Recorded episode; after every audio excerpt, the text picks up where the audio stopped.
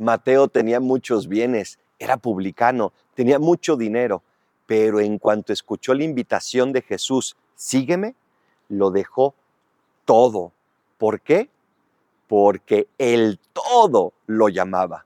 Podemos tener muchas cosas, muchas cualidades, muchos éxitos, muchos bienes, muchas amistades, lo que quieras, pero nunca se compara con el todo, con el creador. Y por eso, si Dios te llama algo, si te pide algo, tienes que hacerlo inmediatamente, porque estoy seguro te premiará con el ciento por uno en esta tierra y después la vida eterna. No tengas miedo, imita a Mateo y dile al Señor siempre, siempre, siempre que sí.